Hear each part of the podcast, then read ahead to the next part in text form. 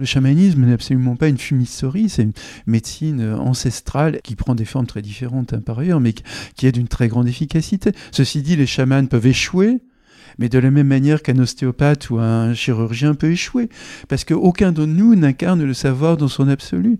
Nous sommes aussi des hommes et des femmes devant des gens en souffrance.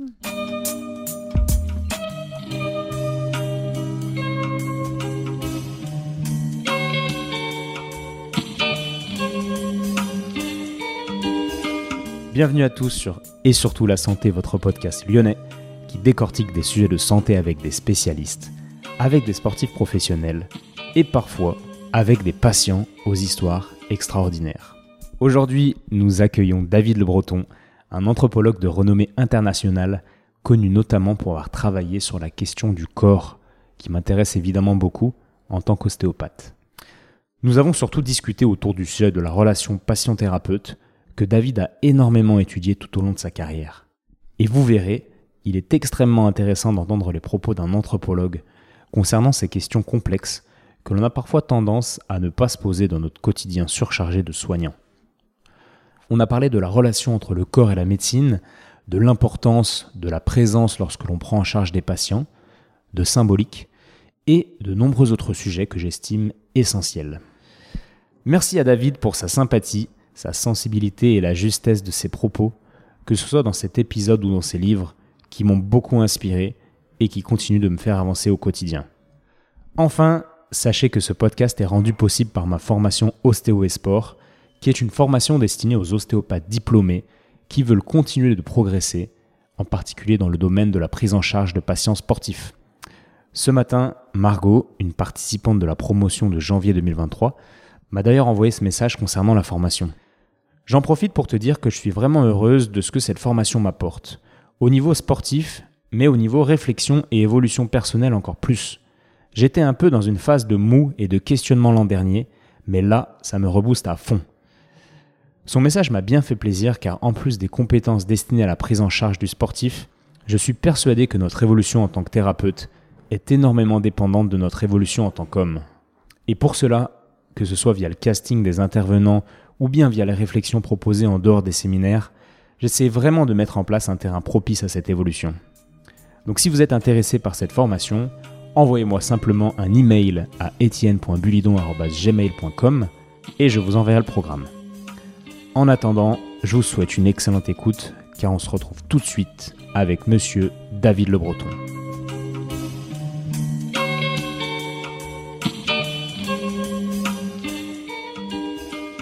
Bonjour David. Bonjour Étienne. Merci de me recevoir dans, dans ton bureau à Strasbourg. Euh, on va parler de plein de choses intéressantes sur lesquelles tu as travaillé quasi toute ta vie, je crois. Mais avant ça, j'aimerais que tu te présentes pour que ceux qui ne te connaissent pas comprennent qui tu es. Mhm. Alors je suis, euh, disons, anthropologue, je dirais anthropologue des mondes contemporains. Euh, mon travail a énormément porté autour euh, de l'anthropologie du corps, c'est-à-dire que j'ai essayé de comprendre comment les sociétés humaines façonnaient le corps, bricolaient le corps sous différentes déclinaisons, puisque j'ai travaillé sur l'invention du corps dans nos sociétés occidentales, par exemple. Là, on est plutôt du côté d'une histoire de la médecine et particulièrement d'une histoire de l'anatomie c'est-à-dire l'ouverture euh, des corps, euh, des cadavres, et puis progressivement donc l'invention d'un paradigme qui fait de nous à l'hôpital non pas des hommes ou des femmes ou des enfants ou des personnes âgées, mais plutôt des organismes à réparer. Ça, a été l'objet de mes deux premiers livres, en tous les cas, qui étaient Anthropologie du corps et modernité, et puis euh, La chair à vif euh, sur l'histoire euh, de l'anatomie. Mais j'ai aussi beaucoup travaillé sur les sens, hein, sur l'anthropologie des sens, percevoir le monde, hein, donc l'entendre, le, goûter, le toucher, etc. J'ai beaucoup travaillé aussi sur les émotions, donc être affectivement au monde, et puis d'autres thématiques. Le, dernier, mon dernier livre, c'est Des visages une anthropologie, qui est une réaction complète d'un livre ancien que j'avais publié en 92. J'ai beaucoup travaillé aussi, mais ce ne sera pas notre objet aujourd'hui, sur les conduites à risque des jeunes, sur les souffrances adolescentes. J'ai beaucoup travaillé sur la douleur. Là, par contre, ça va être au cœur de nos, de nos échanges. Euh, et puis, mais ces derniers temps, j'ai travaillé sur le sourire, donc un, un, sujet qui peut paraître un peu presque frivole entre guillemets, mais dont on, chacun de nous sait combien le sourire des autres est important dans nos vies personnelles, dans nos vies quotidiennes. Et puis avant, j'avais écrit sur le rire. Euh, voilà, je crois que j'ai fait un tout petit peu le tour. Oui, c'est beaucoup de travail. Alors juste pour que on comprenne, c'est vrai que quand on va à Lyon, il y a une bibliothèque, euh, la bibliothèque de la Pardieu, qui est assez immense, et il y a un rayon sociologie, anthropologie, oui. et tu as au moins euh, une vingtaine de livres. Ah bon, ah d'accord. et donc, comment tu fais en fait pour écrire autant de livres et travailler ah. sur tous ces sujets? Comment tu as fait pour mmh. faire autant de choses en fait? D'abord, euh, je crois que tout commence par le fait que je suis un jeune homme, un, enfant et un ado mal dans sa peau, qui a du mal à comprendre le monde qui l'entoure. J'ai grandi avec des parents euh, présents, chaleureux, euh, aimants. C'était pas disponible. C'était pas. J'ai pas, n'ai pas grandi dans une famille fracassée où je n'ai jamais subi de maltraitance. Mais il se trouve que je me sentais un peu en porte-à-faux quand j'étais petit et en, en ne cessant de m'interroger sur ma présence. Voilà. D'où le fait aussi que j'étais extrêmement timide de mal dans ma peau, euh, que j'ai eu une scolarité extrêmement confuse avec beaucoup de turbulences, beaucoup de punitions, beaucoup. Je me suis retrouvé un jour en cinquième de transition, comme on disait à l'époque. C'était, je devais être orienté vers un cycle de formation professionnelle, la menuiserie, où je me suis révélé finalement pas très bon. Par une sorte de miracle inattendu, je me suis retrouvé finalement quatrième normal. Et puis qu'à un cas, je suis arrivé au bac, mais j'avais ce désir de comprendre. J'ai grandi dans un milieu très populaire aussi, et je voulais comprendre le monde. Donc quand je suis arrivé euh, après le bac à l'université de Tours, je me suis inscrit en, sociologie, en psychologie et en linguistique. Euh, et c'était pour, comprendre. Je ne voulais absolument pas faire carrière. D'ailleurs, pour moi, ça n'avait aucun sens. Hein. Ça n'avait rien à voir avec ma famille, avec ma culture de gamin. Donc je, voulais comprendre. J'avais une petite bourse, pas très importante. Et puis c'était une époque aussi où on travaillait très facilement. Hein. J'allais dans les, les boîtes intérimaires, euh, c'est BIS, Erom, etc. Je me rappelle, je sortais avec un boulot et c'était passionnant parce que du coup, je, fréquentais d'innombrables euh, milieux sociaux et j'apprenais finalement d'une certaine manière la socio. Alors pour aller vite, la psychologie m'a énormément déçu parce que les profs n'habitaient absolument pas leurs paroles. La linguistique était extrêmement abstraite euh, et ne s'intéressait pas du tout au sens des mots, ce qui, moi, était plutôt mon intérêt. Et la sociologie également m'a profondément déçu parce que c'est une époque où le marxisme l'emportait complètement et on ne pouvait pas discuter avec les profs euh, qui disaient qu'on était, si on n'était pas matérialiste dialectique, on n'était pas scientifique. Et est arrivé un prof euh, qui, par contre, m'a beaucoup marqué, c'est Jean Duvigneau, qui, lui, nous faisait des séminaires euh, fascinants. Il un personnage qui parcourait le monde, qui écrivait des romans, des pièces de théâtre, des grands livres de sociologie sur le théâtre, sur la fête, etc. Et les séminaires de Duvigneau étaient vraiment éblouissants. Et donc j'ai fait ma thèse de doctorat de sociologie avec Jean Duvigneau, c'était déjà sur le corps. Et puis quand j'ai terminé cette thèse, je me suis j'avais l'impression d'avoir tout dit, mais c'est souvent euh, et puis de, n'avoir rien dit en même temps.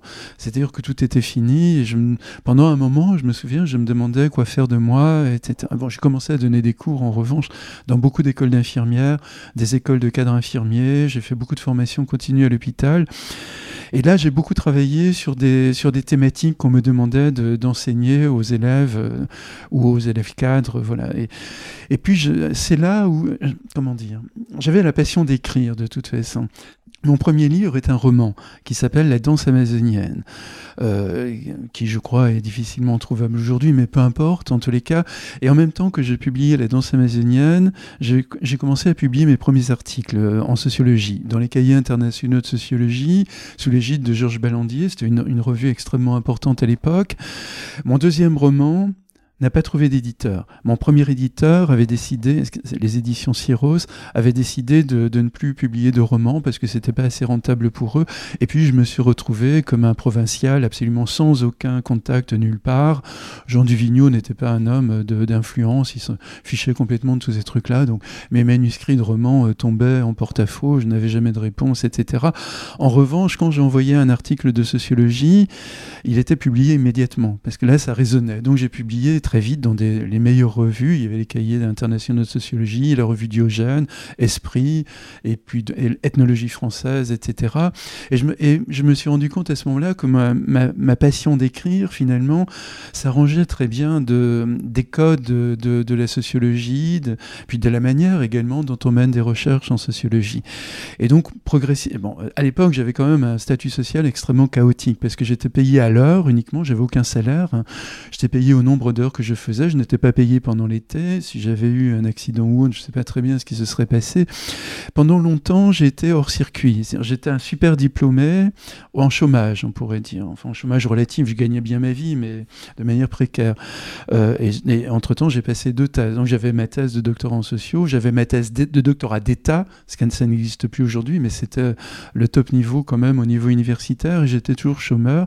Mais j'ai été nommé prof, euh, pardon, maître de conférence à Strasbourg en 89 pour la première fois de ma vie, j'ai pu m'installer, entre guillemets. Avec ma compagne, on est venu à Strasbourg, et c'est là où j'ai commencé à publier mes premiers livres, Anthropologie du corps et modernité, qui a, eu un très bon écho, et Passion du risque avec Anne-Marie Métellier.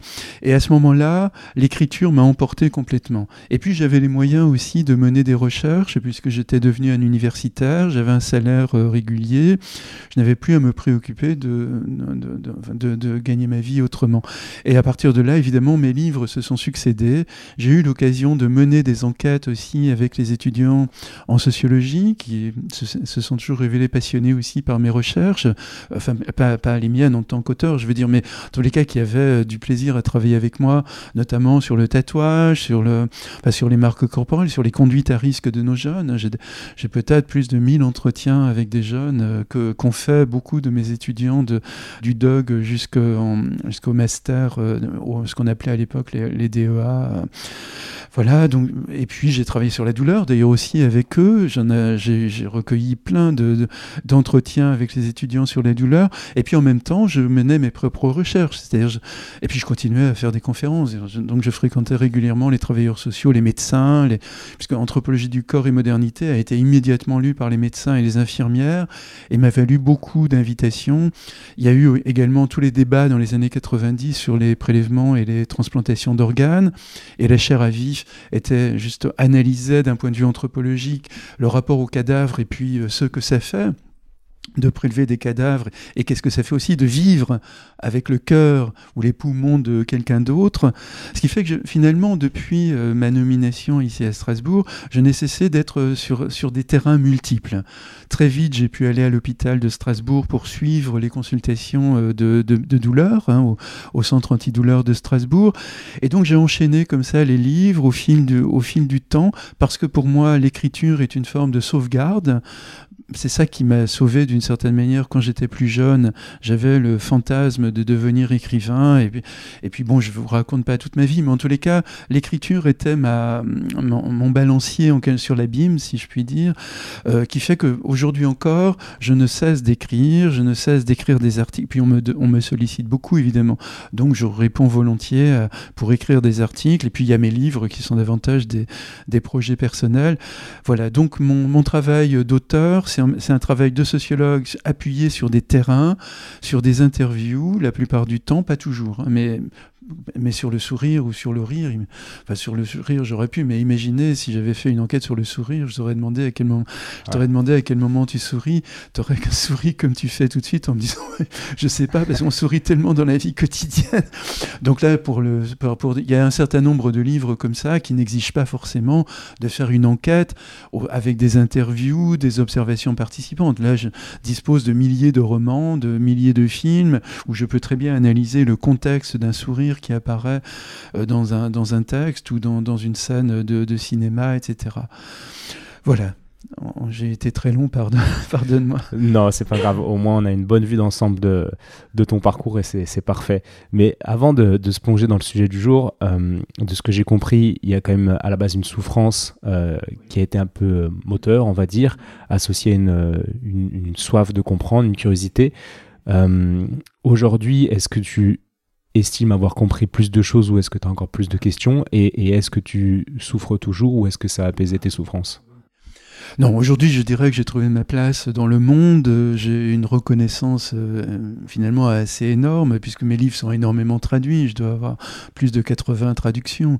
Donc, je suis, prochainement, je pars à Taïwan pour le Salon du Livre, parce que j'ai des traductions à Taïwan. Et après, je vais au Brésil, où là, au Brésil, j'ai plus d'une dizaine de traductions. En Argentine, j'en ai peut-être 25. Et puis, en plus, les mêmes livres sont parfois traduits en Amérique latine, dans, dans différents pays, parce que là, ils ont un système que que j'ai du mal à comprendre. Voilà, non, donc ça, pour moi, c'est important finalement d'avoir ma place euh, quelque part, de sentir que j'existais, d'avoir aussi la relation privilégiée avec les étudiants. C'est quand même formidable d'être un enseignant-chercheur. Hein et puis en même temps d'être protégé par un statut de professeur. très vite, je n'ai plus été maître de conférence, mais j'ai été prof, et là, on est un peu tranquille, parce qu'on est davantage maître de, de, son, de ses enseignements, de son emploi du temps, voilà. Donc finalement, j'ai eu aussi une carrière euh, vraiment très privilégiée, dans la mesure aussi, mais ça c'est autre chose, les auditeurs ne savent pas très bien ce que c'est forcément, mais en tous les cas, j'ai été nommé à l'Institut universitaire de France, ce qui m'a valu une décharge des deux tiers de mes cours. Donc, je n'ai fait pendant longtemps enfin je ne fais depuis une quinzaine d'années quasiment qu'un tiers de mon service. Là où mes collègues font 180 euh, heures, moi j'en fais qu'une soixantaine, ce qui me laisse énormément de temps pour la recherche, pour défendre également euh, mon travail à l'étranger, etc. Donc je dirais que j'ai, pour moi le goût de vivre aujourd'hui est présent même si par ailleurs c'est difficile de vieillir, etc. Mais ça, à mon avis, c'est complètement un autre sujet. Arriver, la retraite, par exemple, c'est vraiment effectivement une sorte de couperet symbolique qu'il est difficile d'assumer. Surtout quand, quelqu'un, quand on est quelqu'un comme moi qui a toujours passionnément aimé le contact avec les étudiants, avec les doctorants notamment. j'en ai encore quatre, mais je n'ai plus le droit d'en prendre. Je n'en ai plus pris depuis 2-3 ans parce que de toute façon, c'était, logique aussi de, de, de, de passer le relais d'une certaine manière. Ok, super, super. Merci pour euh, ces précisions. Et donc, dans ton travail euh, d'anthropologue, euh, comme tu l'as un peu dit, il y a une notion de, terrain où tu vas voir les gens en consultation, etc. Et dans un de tes livres, je ne sais même plus lequel c'est exactement, tu parles de, de M. Bagros, qui est chef de service à Tours, et tu dis que ce, cet homme, tu dis qu'il m'a montré la voie d'une médecine de l'homme mhm. pendant des années d'observation avec lui. Une année d'observation à ses côtés, pardon. Euh, est-ce que tu peux nous définir un peu ce que c'est une médecine de l'homme Alors oui, c'était formidable de travailler avec Philippe Bagro parce qu'on était à la fin des années 80. J'étais encore euh, chômeur d'une certaine manière, mais je donnais des cours dans tout un tas d'endroits. Et je ne sais plus euh, de, à quelle occasion nous nous étions rencontrés, Philippe et moi. Il était le chef du service de la néphrologie à l'hôpital au CHU de Tours. Et Philippe voulait absolument intégrer à la, à la formation des médecins les sciences humaines et sociales. C'est-à-dire c'était incroyablement pionnier à l'époque ça ne se faisait, personne ne parlait de ça. Et Philippe Bagro avait l'assentiment du doyen de la faculté de médecine. Et donc on s'est rencontrés, on est devenus extrêmement amis euh, tous les deux. Euh, et, donc on a commencé à travailler ensemble pour essayer d'inventer des, des modules d'enseignement autour du corps. Il y avait des entretiens dirigés, je m'en souviens, ou qui réunissaient des, des, jeunes qui avaient franchi déjà la barrière de, de la deuxième année, et puis qui, qui faisaient des stages et qui étaient confrontés à des patients qui allaient mourir, à des questions de sexualité, de nudité, etc. Et avec Philippe, comme ça, on, animait des groupes avec euh, ces jeunes, et puis on, débattait ensemble, on menait des conférences euh, tous les deux, et puis surtout j'ai assisté à sa consultation de néphrologie pendant une année avec beaucoup de personnes greffées, des personnes greffées du rein notamment. Et ce qui me bouleversait chez Philippe, c'était justement cette espèce d'égalité dans la dignité avec les patients. Ils se sentaient profondément engagés dans, euh, dans leurs mots, dans le désir euh, de les soigner. Et je peux te donner un exemple, moi, qui m'a beaucoup marqué, parce qu'il était vraiment un très bel exemple, d'une jeune femme euh, qui entre un jour en consultation. Elle a l'air complètement effondrée, on dirait presque une vieille femme. elle marche courbée, elle va, elle s'assied. Philippe, ils restent tous silencieux tous les deux. Et puis Philippe lui dit euh, je suis vraiment désolé. Je ne sais pas très bien quoi faire avec vous. Euh, euh, je, vous ai, je vous ai hospitalisé dans mon service. On a fait vraiment tous les services que je pouvais faire. Je n'arrive pas à, soulager vos, migraines qui, qui vous bouleversent la vie à ce point-là. Et la, jeune femme, je suis en train de chercher son prénom, euh, Malika, Malika, je crois. Malika dit Oui, je peux plus vivre, ça me fait tellement mal, etc. etc. Et, et c'était bouleversant de les voir tous les deux. Quoi. Ils se regardaient, euh, Philippe était, désespéré de, n'avoir pas de réponse. Et à ce, moment-là, il s'est tourné vers moi. J'ai vu son visage s'ouvrir comme s'il avait une illumination. Il s'est tourné vers, euh, vers euh, Malika et, lui a dit Mais ne pensez-vous pas que, vos, que vos migraines sont, sont liées à votre situation de personne migrante, etc. Et à ce moment-là, Malika a répondu Absolument pas, ce sont des émigraines. Philippe et, Malika ont immédiatement compris le lapsus. Ils ont éclaté de rire tous les deux. Et c'est comme si euh, la lumière était soudain entrée dans la salle de consultation. Elle est redevenue souriante. Philippe avait une porte qu'il a immédiatement ouverte en, lui disant Parlez-moi davantage euh, quand même euh, de, de ces migraines.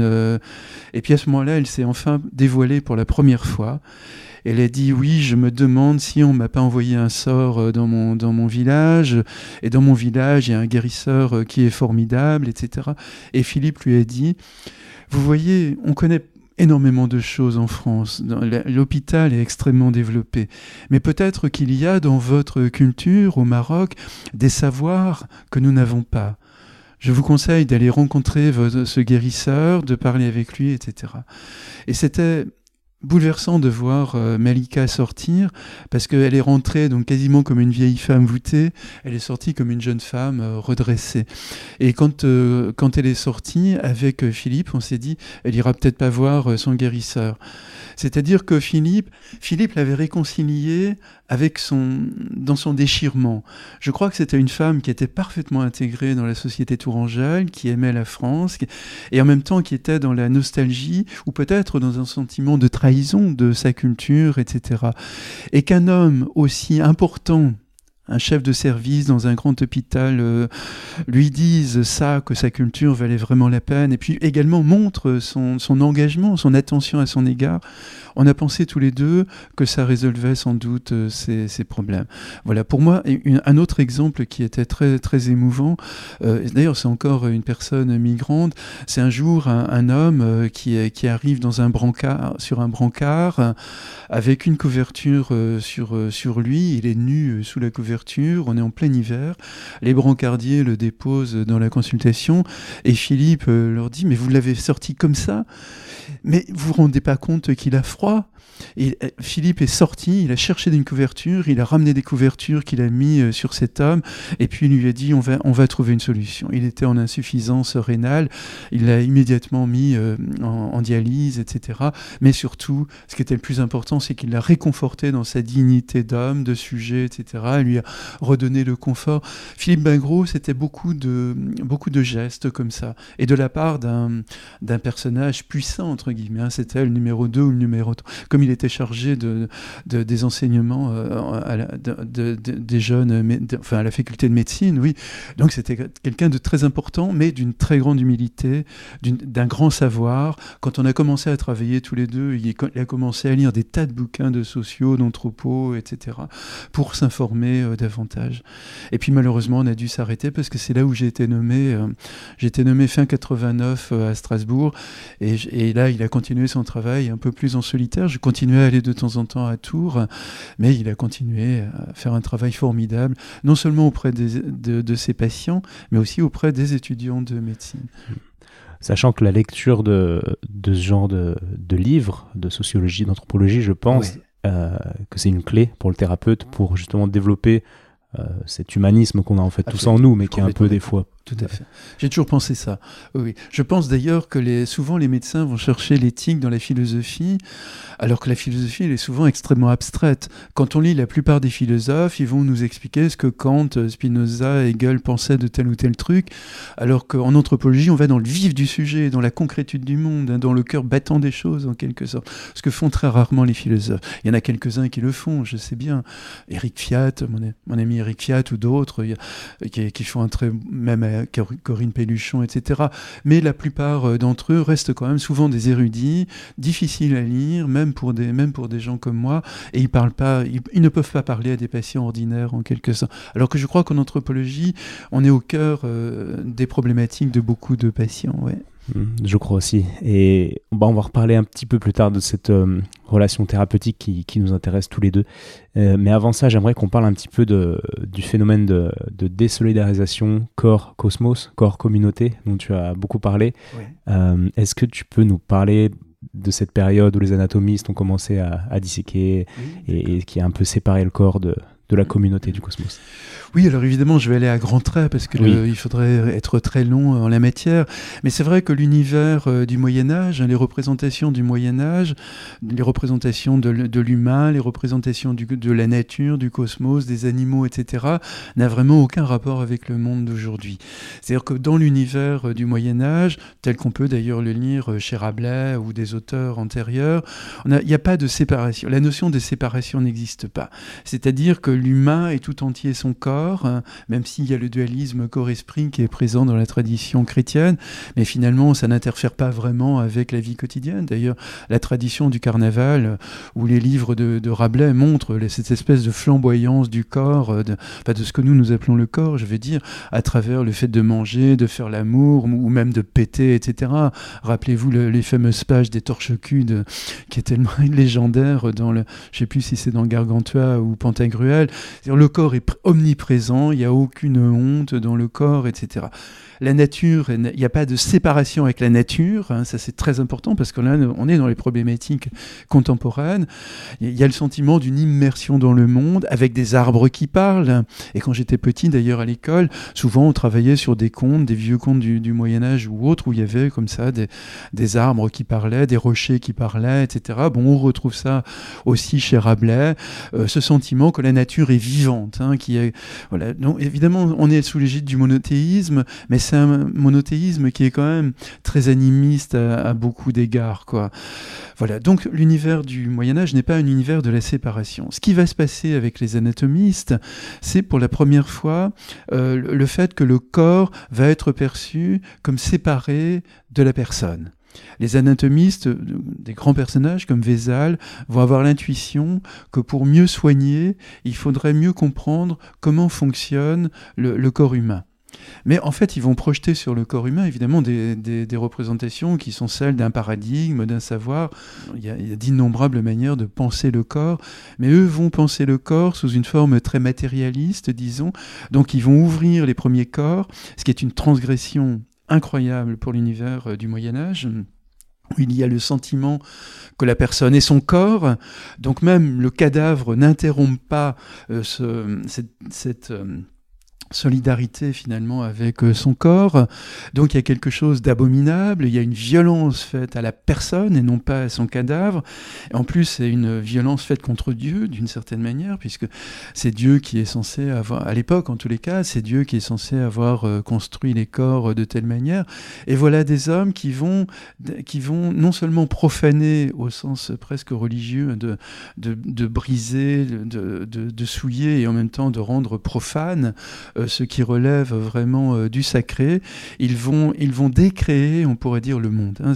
en ouvrant le corps, en enlevant les organes les uns après les autres pour savoir euh, de quoi l'intérieur invisible du corps humain est fait, eh bien, ils le, le décréent, si j'ose dire. Hein.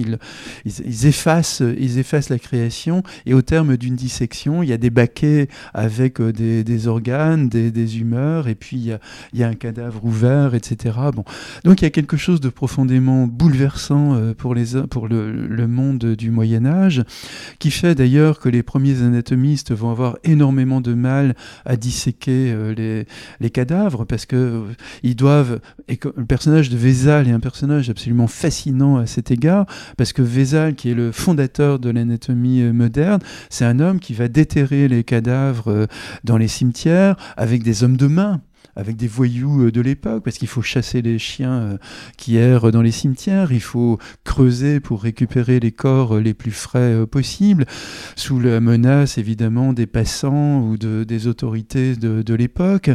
Donc ce qui fait que Vézal va disséquer dans sa vie une dizaine de cadavres seulement, et tout en s'opposant en même temps au, savoir de Galien, qui est qui, Galien, Galien qui n'a disséqué personne, mais qui disséquait des singes et qui travaillait sur des, sur des gladiateurs qui avait été blessé euh, dans les arènes, euh, dans les arènes romaines. Mais il, pouvait avoir accès à certaines blessures, mais bon, euh, il pouvait pas avoir accès à tout. Et Vézal donc va fonder l'anatomie moderne. Et pendant plusieurs décennies, les anatomistes vont être dans cette situation très ambiguë de, de transgresseurs, et puis en même temps vont être rejoints à un moment donné par l'Église, hein, qui l'Église ne s'est absolument pas opposée longtemps aux dissections. Elle par contre, elle a demandé à ce que les, les médecins ne dissèque qu'un ou deux cadavres par an, et puis c'était plutôt des cadavres de condamnés, etc. etc.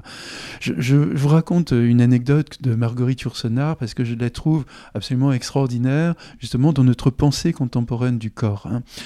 C'est dans le roman de Yourcenar, L'œuvre au noir, qui est un très très grand roman, et qui raconte l'histoire d'un humaniste du, début de la Renaissance, euh, qui parcourt l'Europe, et là, dans le moment euh, dont je vais vous parler, il chemine avec deux hommes. Il y a le père et son fils. Ce sont trois hommes qui ont toutes les curiosités du monde.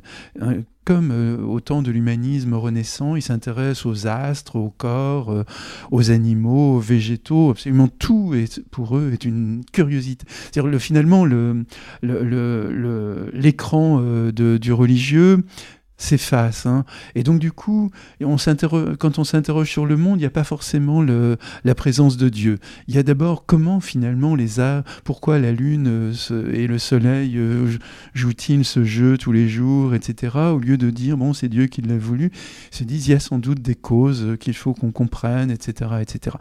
Et le moment que l'anecdote que je voudrais vous citer, c'est le moment où euh, ces trois hommes arrivent dans une auberge du, de l'époque.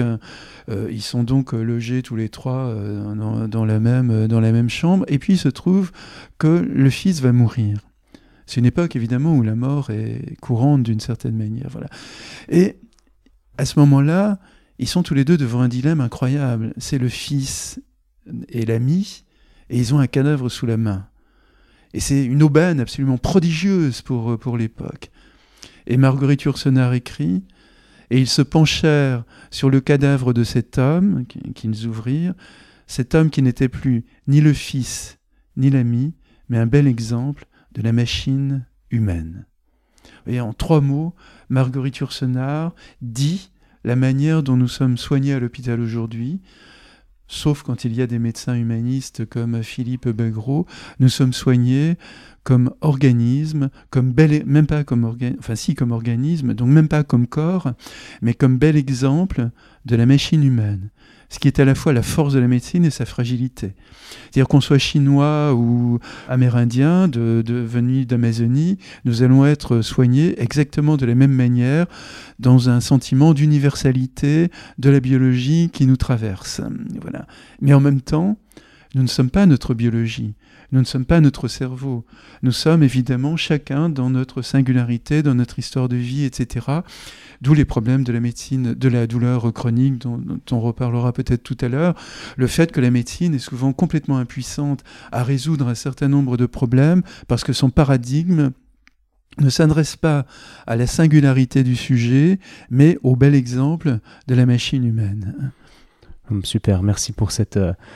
Petite parenthèse historique euh, bah, qui, qui, nous fait passer au, cœur du sujet, encore une fois, c'est à la relation patient-thérapeute. Euh, je vais te citer aussi, c'est dans, dans, ton livre Tenir sur la douleur chronique, justement, que tu dis la médecine n'est pas une science en acte, elle ne vaut que ce que vaut le médecin dans sa relation au patient. Est-ce que tu peux euh, ben, aller un petit peu plus loin dans cette réflexion-là? Oui, tout à fait. Pour moi, ça renvoie à une qualité de présence de, du, thérapeute euh, devant son patient. Le désir du thérapeute de lui venir en aide, de le soigner, etc. Et tu m'évoques euh, finalement une, une, anecdote aussi, mais qui ne touche pas un médecin, mais un, un, ami ostéopathe, mais ça remonte à très très longtemps. Je me souviens, c'était une époque où on était très jeune et, où moi j'apprenais des tas de trucs. Je, je travaillais beaucoup à l'époque à Tours avec des guérisseurs aussi. Donc, à la fois, j'étais d'ailleurs avec Philippe Bagro dans la pointe de la médecine euh, la médecine des greffes, etc. Puis en même temps, j'étais très ami notamment avec une guérisseuse, une, une magnétiseuse qui, qui, était absolument extraordinaire pour le soulagement notamment de la douleur euh, des, des patients. Voilà. Et puis en même temps, je rencontrais d'autres amis et à un moment donné, j'ai eu très très mal au dos et j'étais allé le voir. Euh, voilà, je lui ai dit Pierre, est-ce est que tu est-ce que tu peux me prendre Voilà, j'ai vachement mal au dos, etc. Et, puis tous les deux, on, a, on, on, parlait après la séance et puis, euh, Pierre me dit, tu sais, je vais te dire un truc que j'ose dire à personne, mais je, je, crois que si ça marche quand je quand j'interviens sur les gens, c'est parce que je les aime. Je veux absolument les soulager et je sens que ça, ça provoque quelque chose chez eux. Voilà. Euh, Pierre Cross formulait de façon magnifique, finalement, ce qui, à mon avis, est en jeu, mais dont on n'ose pas parler, évidemment, parce que parler de l'amour, ça paraît complètement cateau et ridicule. Mais par contre, Aristote nommait ça la philia. Hein, la filia, c'est l'amitié, c'est le. Donc, je pense que ce qui fait la, la qualité de la qualité thérapeutique d'un d'un ostéopathe ou d'un médecin ou d'un psychologue ou d'une infirmière, c'est cette qualité de présence au, au chevet du patient, ce désir qu'on sent plus que le patient sent plus ou moins consciemment d'une volonté de lui venir en aide, le sentiment pour lui de ne pas être seul, le sentiment d'avoir un soutien, un, un, un holding, comme un point d'appui un point d'appui. Voilà ce que le, psychanalyste Winnicott appelle un holding, qui est tellement important pour les petits, pour les enfants. C'est le fait qu'il est soutenu par ses parents, à la fois physiquement et moralement. Et ce qu'on appelle en ostéopathie un fulcrum. Ah bah alors voilà. Pour, euh, pour ta culture. Je t'en remercie. Ces notions, c'est des grands principes de, de base dans la, dans la, dans la relation patient-thérapeute. Et ça me fait vraiment plaisir que toi, anthropologue, tu nous parles de ça. C'est super. Merci. Et, et, donc du coup, euh, que dirais-tu, entre guillemets, à, un jeune médecin persuadé ou un jeune ou un ancien que son boulot c'est de la science et que, bon, la relation patient-thérapeute, tout ce qui est un petit peu euh, mhm. d'ordre sociologique, lui, mhm. ça mhm. l'importe peu. Euh, que lui dirais-tu Et aussi, double question, euh, qui est binaire mais que tu vas pas que tu vas détailler, la médecine est-elle un art ou une science? la médecine est un art. Aucun médecin n'incarne la science, de la même manière que moi, je n'incarne absolument pas la sociologie ou l'anthropologie. Finalement, notre travail, c'est ce que nous faisons de notre formation, évidemment, et je suis loin de connaître toute l'étendue de tous les travaux qui ont été menés en sociologie ou en anthropologie depuis euh, la fin du 19e. Mais de la même manière, un médecin, même quand il est extrêmement attentif à toutes les données euh, qui paraissent, de toute façon, quand il est devant son patient, il n'a pas en tête absolument toutes, toutes les données, euh, tout l'état de l'art en quelque sorte à un moment donné. Donc je pense que le travail du médecin, de l'ostéopathe, du kiné, etc., c'est d'abord un travail d'artiste, c'est un travail d'intuition, c'est une manière de mêler, j'en avais parlé, je crois que c'est dans Anthropologie du corps et modernité, de mêler trois dimensions euh, qu'on évoque quand même parfois, c'est pas d'une grande originalité, mais il y a un savoir, c'est-à-dire évidemment que chaque professionnel doit connaître au maximum l'étendue du savoir euh, de sa discipline à un moment donné. Il y a le savoir-faire euh, qui est toute son expérience personnelle, tout ce qu'il a acquis au fil des années, qui parfois est contradictoire avec, avec la science, entre guillemets, ou ce qu'il a pu apprendre également de ses collègues. Et puis il y a le savoir-être. Le savoir-être qui renvoie à la, une qualité de présence. Je pense que ce qui fait l'efficacité d'un thérapeute, quel qu'il soit, c'est l'enchevêtrement de ces trois dimensions. Si jamais il en manque une, il y a quelque chose sans doute qui va, qui va échouer, ou alors il faut qu'on soit vraiment dans les médecines populaires. Dans les médecines populaires, évidemment, si vous interrogez un paysan, euh, un rebouteux ou, autre, il va vous dire, euh, si vous lui dites, là, vous, m'avez euh, remis les nerfs en place, pardonne, pardonne-moi mon vocabulaire, mais vous m'avez remis les nerfs en place, j'ai plus du tout mal à mon dos, mais comment vous avez fait, etc.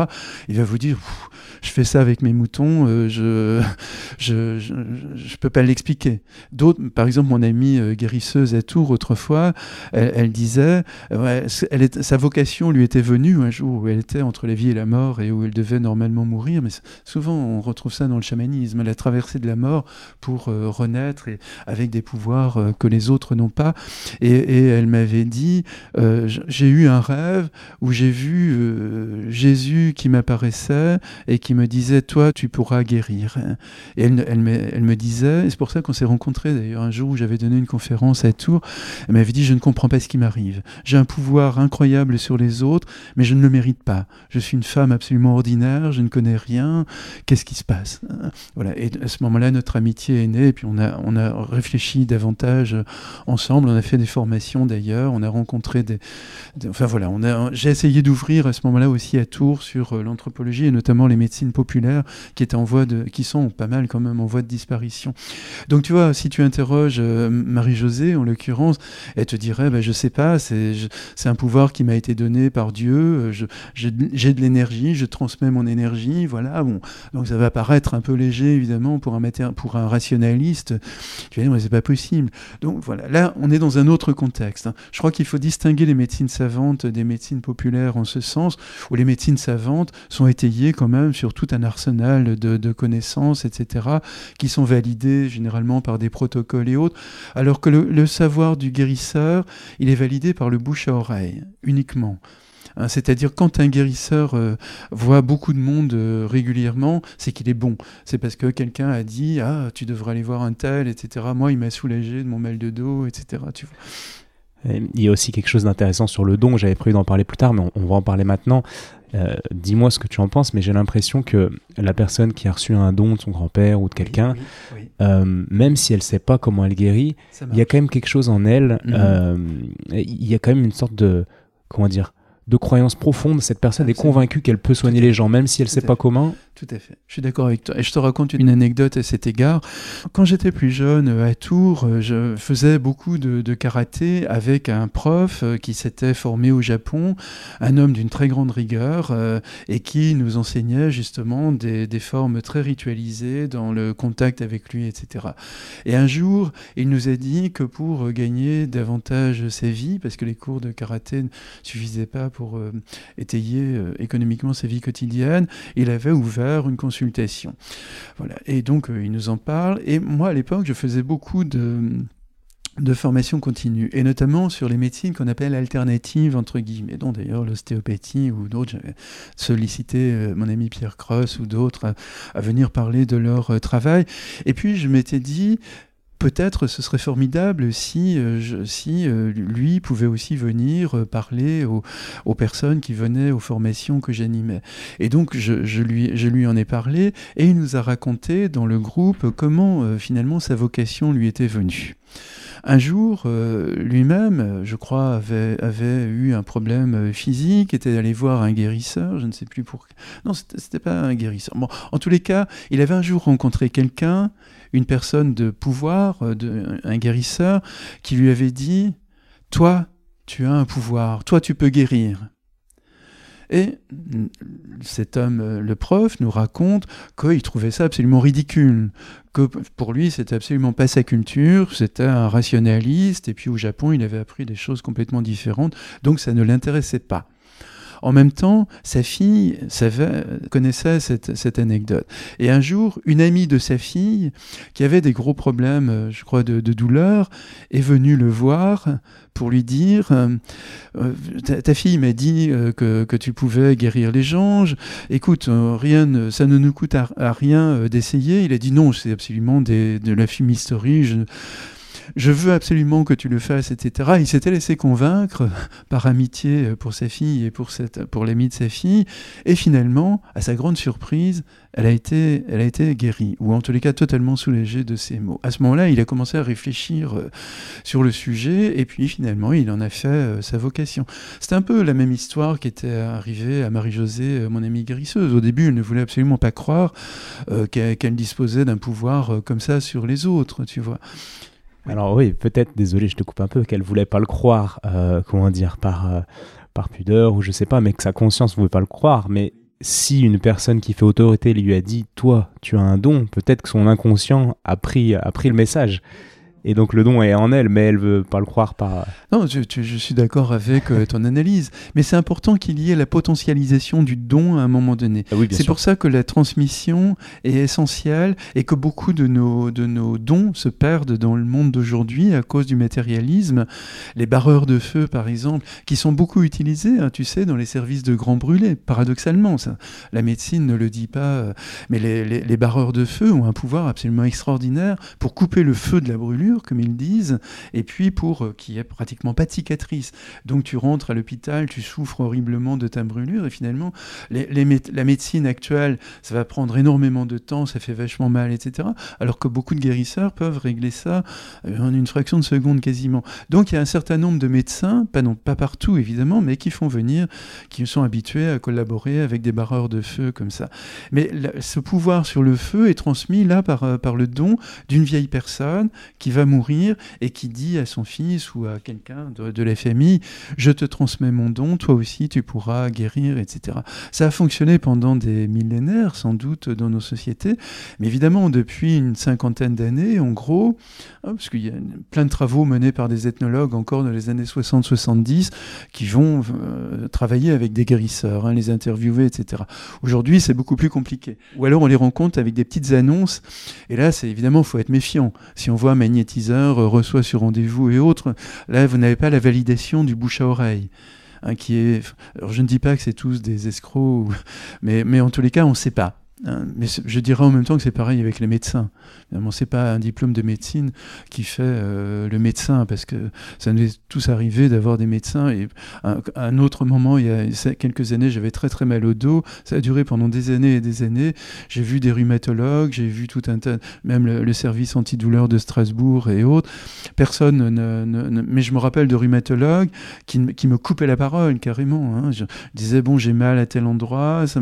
Oui, je vois ils avaient, euh, parce que j'avais, on m'avait demandé de faire des scanners, des trucs comme ça, voilà.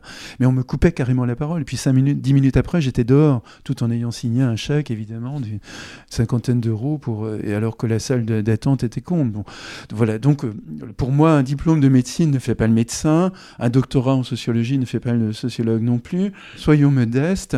Ce qui importe, c'est ce qu'on fait justement du savoir qu'on a acquis. Mais il faut des formes, en tous les cas, de potentialisation. Et là, dans la médecine populaire, c'est en effet des formes ancestrales de transmission. C'est pas un diplôme, c'est la parole d'un vieil homme ou d'une vieille femme qui dit toi aussi tu pourras guérir. Mais il faut en même temps que la personne accrédite cette parole. Voilà.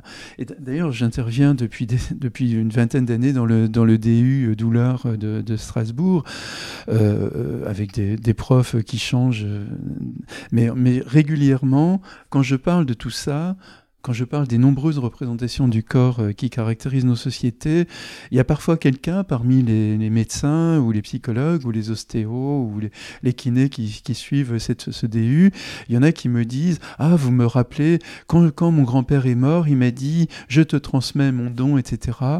Euh, mais je pour moi, c'était un peu euh, farfelu, donc je ne m'en suis jamais servi, etc. Et je vois en même temps la gravité du visage de, de ces hommes ou de ces femmes, et je leur dis Mais vous avez donc le pouvoir. Utilisez-le. Quand vous avez un patient euh, qui souffre des pathologies que votre grand-père ou grand-mère pouvait soigner, mine de rien, essayez votre propre technique. Vous n'avez rien à perdre, personne ne va vous en vouloir, et vous verrez à ce moment-là, vous testerez l'efficacité. Mais je vous garantis que ça marchera. Je rajoute une couche dans l'efficacité symbolique. je comprends. Merci pour ces anecdotes. Et euh, de quelle une différence effectivement de médecine populaire et, médecine de ville. Euh, on va pas trop en parler, mais un petit peu. Mais à un moment donné, je vous cite encore une fois, vous dites qu'il n'y a pas de prise en charge sans une prise en compte par le médecin des significations et des valeurs du malade ce qui diffère si on a un paysan ou, un, notaire quoi, sur la table. Oui, c'est la nécessité finalement de, de prendre en compte l'histoire de vie euh, des personnes, c'est-à-dire leur origine sociale, culturelle, leurs croyances religieuses, la valeur de leur environnement relationnel également. Est-ce qu'on a affaire à une femme, à un homme, à un enfant, à une vieille personne, etc. Tout ça, ça va interférer évidemment de manière essentielle avec euh, la pathologie. Et si le médecin reste aveugle à ça et regarde uniquement un organisme, sans même regarder son patient, comme je l'évoquais tout à l'heure avec certains rhumatologues ou spécialistes, censés être spécialistes de la douleur à Strasbourg, ça ne, ça ne marchera jamais, évidemment. Parce que d'abord, vous ne vous sentez pas reconnu, vous ne vous sentez pas soutenu. Vous sortez de la consultation en vous disant, il se fout de moi, il m'a même pas écouté, donc ça va pas marcher son truc. Hein, donc vous n'allez même pas être dans la compliance. Hein. Mais ce qui est bizarre, alors il euh, faut, faut, voir ce qu'on entend par, par médecin mhm. ou thérapeute, mais il y a mhm. des chirurgiens, par exemple, qui sont très humains et d'autres pas du tout. En fait, il y a les deux. Mais euh, moi, je suis assez surpris. Euh, par exemple, euh, bon, je vais pas en dire trop, mais à Lyon, on a un chirurgien qui est très très bon, orthopédique, qui répare donc le corps. C'est très mécanique hein, ce qu'il ce qui fait, mais qui humainement est très nul. Voilà. Et il y a des gens, c'est intéressant, qui disent Mais non, mais jamais je me ferai opérer par ce gars-là. Il a beau être bon techniquement, moi, c'est impossible. Et il y en a d'autres qui, euh, vu que c'est le meilleur, entre guillemets, qui vont quand même se faire opérer. Et, et, pour ça marche, parce que c'est de la mécanique, quoi, c'est du genou. Euh, est-ce que vous pouvez nous parler de ça, en fait, d'un chirurgien qui opère le corps? Quel est l'intérêt d'être quand même humain dans sa prise en charge, sachant qu'on fait vraiment que de la mécanique, entre guillemets, sachant que c'est jamais que de la mécanique. Est-ce que vous pouvez nous parler de, de, de ça? Oui, là, la chirurgie, c'est évidemment un cas un peu à part, dans la mesure où ce sont des hommes ou des femmes qui vont euh, opérer des personnes euh, euh, inconscientes, hein, voilà, qu'on a, qu'on a endormies. Mais en même temps, il y a quand même de la relation qui joue. D'abord, il y a le, la réputation. Hein, tu, l'as évoqué, ils sont censés être des formidables chirurgiens ou pas très bons, ils sont censés être humains ou pas très humains, etc. Donc à partir de là, on va choisir effectivement chacun de nous en fonction de nos préférences. On va dire bon, il est peut-être pas très humain, mais en tous les cas, c'est un bon technicien, j'y vais. De toute façon, c'est une opération bénigne. On, sera peut-être plus méfiant hein, s'agissant d'une opération vraiment très délicate, mais de toute façon, en amont, il y a la rencontre avec le chirurgien. forcément, le patient va rencontrer le, chirurgien, qui, ils vont discuter un petit peu tous les deux, et puis après, en principe, il y a les visites post-opératoires où le, chirurgien revient voir son patient pour savoir si ça marche.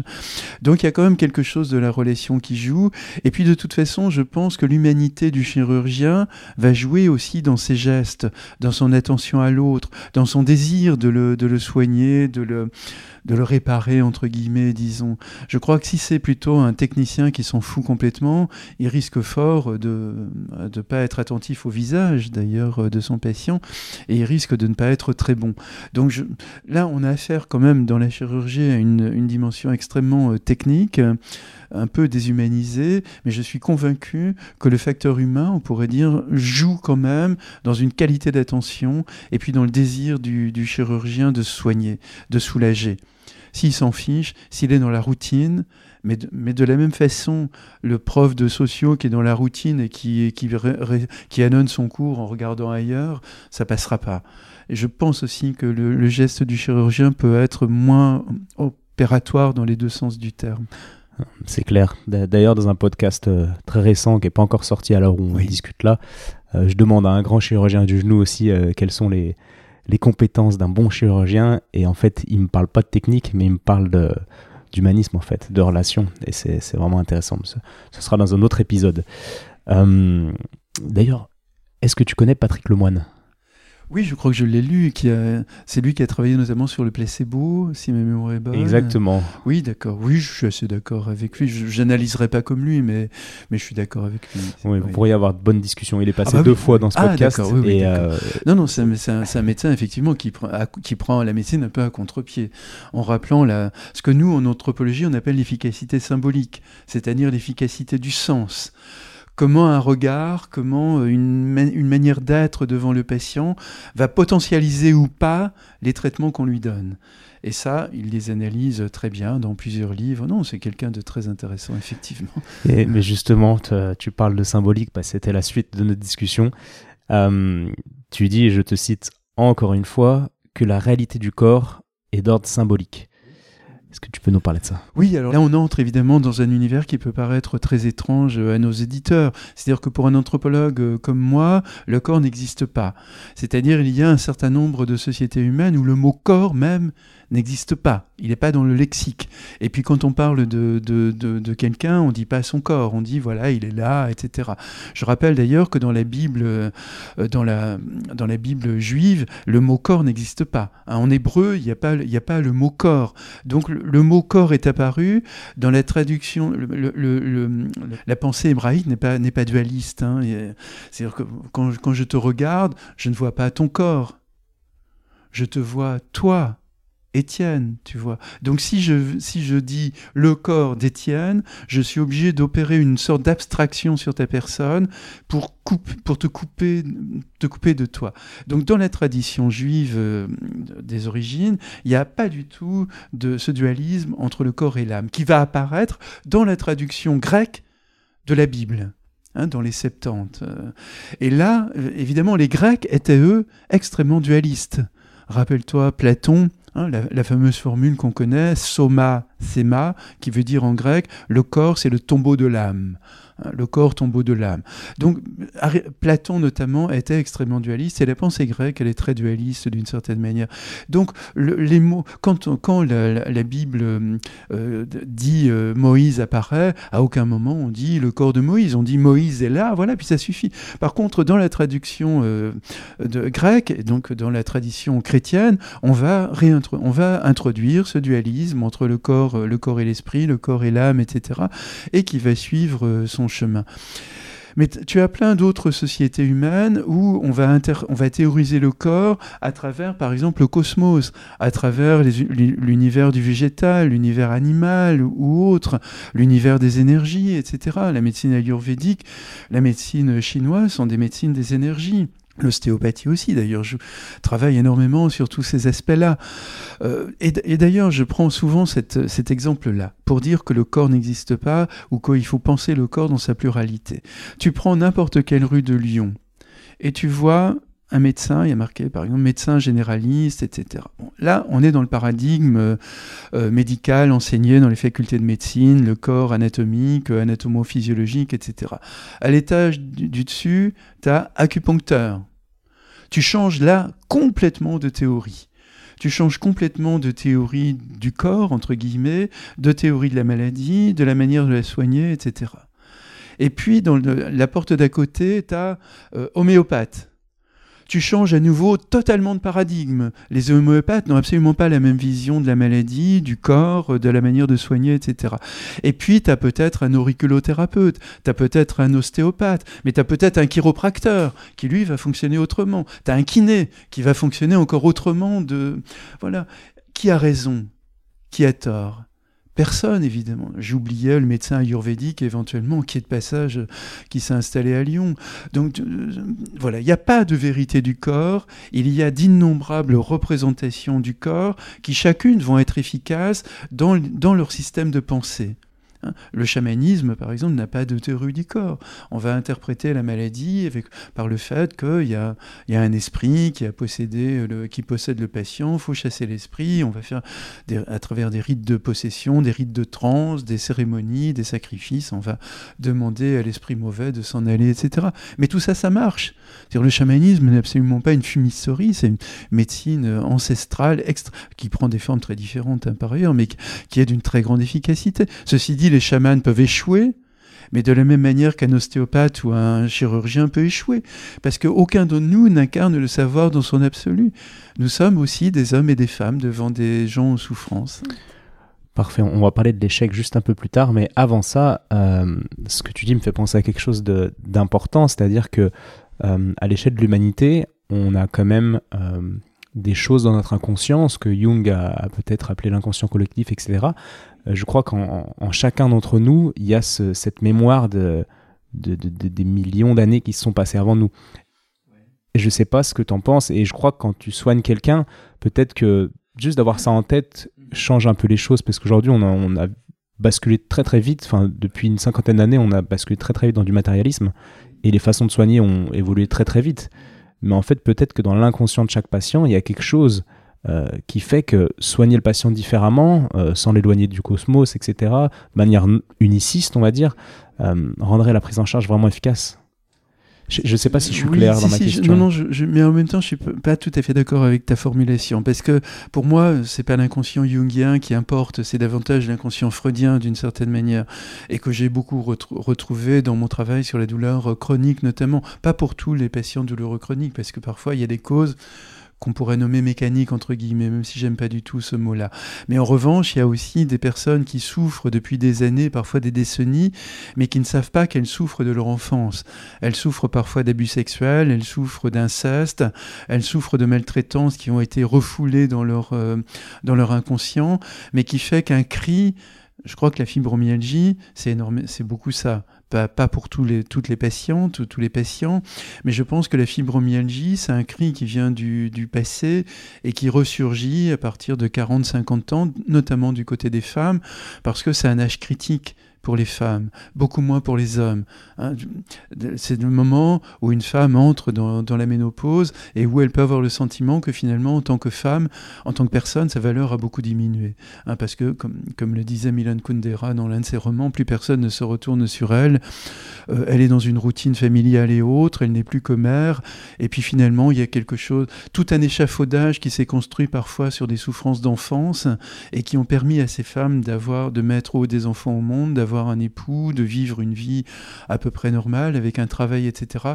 Soudain, à ce moment-là, vers 40-50 ans, tout s'effondre. Et il y a un choc en retour euh, qui font qu'elles ont mal absolument partout partout, tout leur corps est endolori.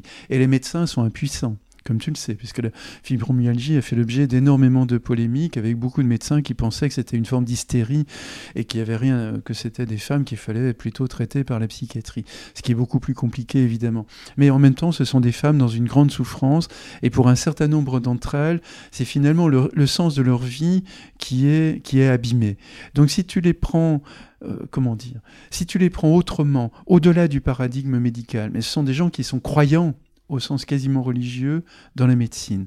Parce que ce sont aussi des gens qui ne veulent pas, des femmes qui ne veulent pas trop s'interroger sur leur histoire comme beaucoup de patients douloureux chroniques, hein, quand tu veux les renvoyer à un accompagnement euh, psychologique, ils te disent mais ça n'a rien à voir avec euh, la psychologie, je souffre horriblement, etc. C'est difficile de, mais c'est aussi une représentation de, des savoirs, etc. de, de l'université qui fait qu'on a l'impression que si on va voir un, psychologue, ce sera uniquement dans la tête, alors que c'est pas vrai du tout.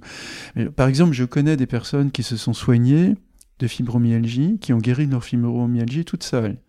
Je te donne un exemple qui est assez extraordinaire d'une femme d'une cinquantaine d'années. Là, c'est le tableau classique d'énormes maltraitances euh, d'enfance, un père abusif qui abusait même sexuellement de ses filles, qui cognait sa femme, etc. Donc une enfance absolument épouvantable. Une femme qui essaie de se reconstruire, qui réussit à se construire, qui, a, qui devient cadre dans une grande entreprise, qui, qui mène sa vie, mais qui a un KA quand même. Et puis tout d'un coup, une cinquantaine d'années elle aussi, tout s'effondre. Elle devient endolorie de partout, sa vie lui devient un enfer, et à ce moment-là, elle se pose une alternative. Elle se dit, je vais me tuer, je ne peux plus vivre dans une telle souffrance, et elle a l'intuition d'aller marcher à Compostelle. Tu vois, une intuition très contemporaine, si j'ose dire. Millions de gens euh, partent vers Compostelle depuis des années. Elle est belge, elle part, elle part carrément de, Belgique. Hein, elle double quasiment le, chemin. Et elle dit, après quelques semaines de marche, je n'avais plus mal nulle part. Tu vois? Alors évidemment, il y a le fait de retrouver une santé, une, le fait de marcher, c'est évidemment une thérapie absolument prodigieuse pour tout un tas de maux. C'est retrouver le, également le plaisir de vivre. C'est arrêter de ruminer sur, son enfance, sur soi, etc. Et du coup, elle relâche les, verrous du sens, en quelque sorte, qui se refermaient sur elle comme un étau, dans une souffrance qui n'en finissait pas. Et elle est capable de, de renaître. C'est vraiment une forme de renaissance. Et quand elle arrive à Compostelle, tous ses problèmes sont absolument résolus. Et puis maintenant, elle entame toute une série de marches aux quatre coins de la France, pour l'instant, en tous les cas. Voilà, j'ai fait la préface de son dernier livre. C'est pour ça que j'ai eu l'occasion de, voir, euh, de, connaître un petit peu son parcours. Mais tu, tu vois que donc, euh, rester sur le paradigme anatomo-physiologique pour un certain nombre de pathologies, ça ne fonctionne pas. Il faut faire intervenir l'inconscient, sans doute, mais pas d'une manière psychanalytique, parce que dans ce cas-là, il faudrait que les médecins soient formés à la psychanalyse. Et à mon avis, ce serait la pire des choses, parce qu'ils ils nous chercheraient des édipes ou je sais pas quoi, dans des endroits qui n'ont. Là, en l'occurrence, Oedipe n'avait rien à voir avec la souffrance de, de, cette femme, tu vois. Et puis pour des tas de patients. Bon. Donc, non, il faut avoir simplement l'intuition et moi, c'est pour comme ça que je fais fonctionner l'inconscient freudien. Il y a en nous des significations qui nous échappent. Il y a beaucoup d'histoires, beaucoup d'épisodes de, de, notre enfance qui sont refoulés, qui sont occultés, mais qui parfois viennent alimenter un certain nombre de nos pathologies. Pas toutes sans doute, j'ai cru ça au début, si tu veux d'ailleurs, pour te raconter. Quand j'étais plus jeune, par exemple, j'avais la conviction que le cancer ou d'autres pathologies de cet ordre-là étaient provoquées d'une certaine manière par les personnes elles-mêmes, hein, qui finalement entraient dans ces logiques inconscientes et puis voilà, se, se détruisaient elles-mêmes comme euh, des jeunes se détruisent dans les conduites à risque, etc. Ce serait là, les conduites à risque, ce serait dans, la, dans une manière volontaire, euh, délibérée, etc. Et puis un certain nombre de maladies comme le cancer ou d'autres seraient finalement provoqués entre guillemets par les sujets à leur insu, etc. Et à l'époque, là je te parle des années, euh, début des années 80 en gros, c'était des idées qui étaient aussi un petit peu présentes chez les psychanalystes. Le docteur Hammer en, en, Allemagne, je crois, qui, oui, a popularisé mais en France, c'était, en France, c'était des gens comme Jean Guire euh, ou d'autres, euh, voilà. Donc. Et puis moi, déjà, j'étais quand même très très passionné par l'anthropologie, par la complexité de notre personne, de notre rapport au monde, et je me disais, sans doute, euh, à son insu, on crée les conditions d'une autodestruction en quelque sorte. Et puis très vite, je me suis rendu compte qu'il ne fallait euh, jamais écrire là-dessus, parce qu'évidemment, j'ai perdu des proches euh, qui parfois étaient jeunes, dont je connaissais l'amour de la vie, l'amour de leurs proches, etc. Et là, je, même sans j'étais pas en psychanalyse évidemment pour, les, pour les connaître, mais enfin, en tous les cas, je ne pouvais en aucun cas imaginer que leur mort ou, ou leur, euh, où leur souffrance était liée à des histoires d'enfance. Je pense aujourd'hui, mais je n'écrirai jamais là-dessus, que sans doute une part de, de pathologies, de cancer notamment, peuvent être en effet liées à des histoires de vie, mais de toute façon, on ne peut pas faire le partage. Par contre, dans la douleur chronique, c'est plus facile d'une certaine manière. Et en même temps, on reste dans l'ambiguïté. C'est-à-dire, il ne faut en aucun cas penser qu'une douleur chronique est uniquement liée à des souffrances d'enfance. Parce que peut-être on se trompe complètement. Hein. Même d'un point de vue anatomo-physiologique, le corps est un continent absolument inexplorable, tellement il est infini, tellement il est immense. Mais le médecin, le, médecin de spécialiste de la douleur doit avoir l'intuition que peut-être il y a quelque part dans l'histoire de ce patient, dans l'inconscient de ce patient, quelque, des, freins qui l'empêchent de, de, se soigner, qui l'empêchent de soulager ses douleurs. Tu vois Mais en même temps, il ne faut pas généraliser. Ouais, en, fait, si je résume de manière très simple, c'est que c'est qu'il faut avoir de la nuance, quoi, et, et pas, pas être dans des réflexions binaires, quoi. Ah oui, non, jamais. Non, là, il faut faire l'éloge de la nuance, l'éloge de la complexité. C'est ce que j'ai toujours répété à mes étudiants, je crois, depuis le début. L'infinie complexité du monde, les ambivalences du monde, c'est ne plus penser en termes dualistes, en termes manichéens, ils ont raison ou ils ont tort. Non. Il y a, plutôt que de dire ou bien ou bien, ou c'est ça ou c'est autre chose, ça c'est la pensée aristotélicienne, il faut dire, il y a ça et ça et ça, c'est une forme de bégaiement d'une certaine manière, mais qui permet davantage d'entrer dans la, dans la pluralité des mondes. Ouais, mais, mais il faut une sorte de, comment dire, de disponibilité d'esprit, de, de, de non-fainéantise pour rentrer dans cette forme de pensée en tant que thérapeute. quoi. C'est plus simple de dire, bon, bah, ça c'est dû à ça, paf, paf.